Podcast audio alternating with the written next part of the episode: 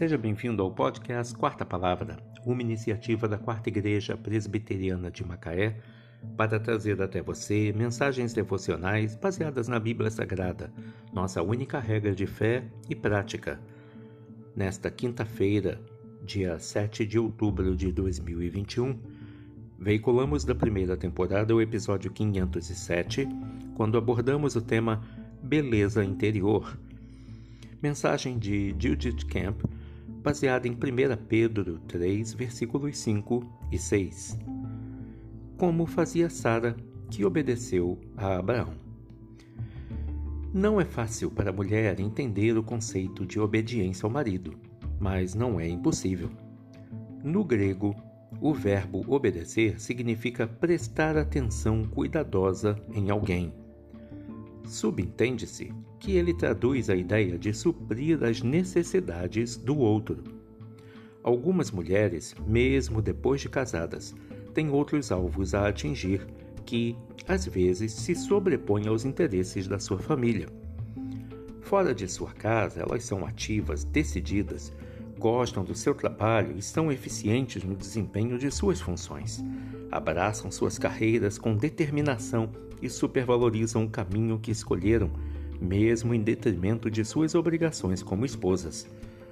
Outras envolvem-se de corpo e alma em diversas atividades, quer seja na igreja, no clube ou na escola dos filhos.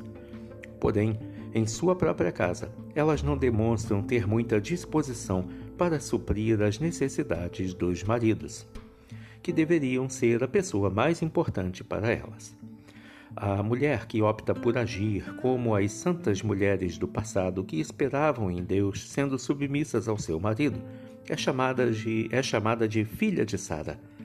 O Senhor honra as pessoas que obedecem à palavra e se esforçam para fazer aquilo que é correto. Ele não permitirá que o marido se aproveite do cuidado, da atenção, da obediência da esposa. Abraão cometeu muitos erros e enfrentou alguns fracassos como ser humano. Ele também tinha defeitos, como qualquer outro homem. Penso que não foi fácil para Sara obedecer-lhe, mas a Bíblia conta que ela desempenhou seu papel com dedicação e se tornou mãe de uma grande nação, da qual também nós recebemos bênçãos de Deus. Querida esposa, o Senhor espera abençoar seu marido, seus filhos, sua casa e outras pessoas por intermédio da beleza que se reflete do seu interior. Como fazia Sara, que obedeceu a Abraão. 1 Pedro 3, versículo 6 Beleza interior. Mensagem de Judith Camp. Que Deus te abençoe.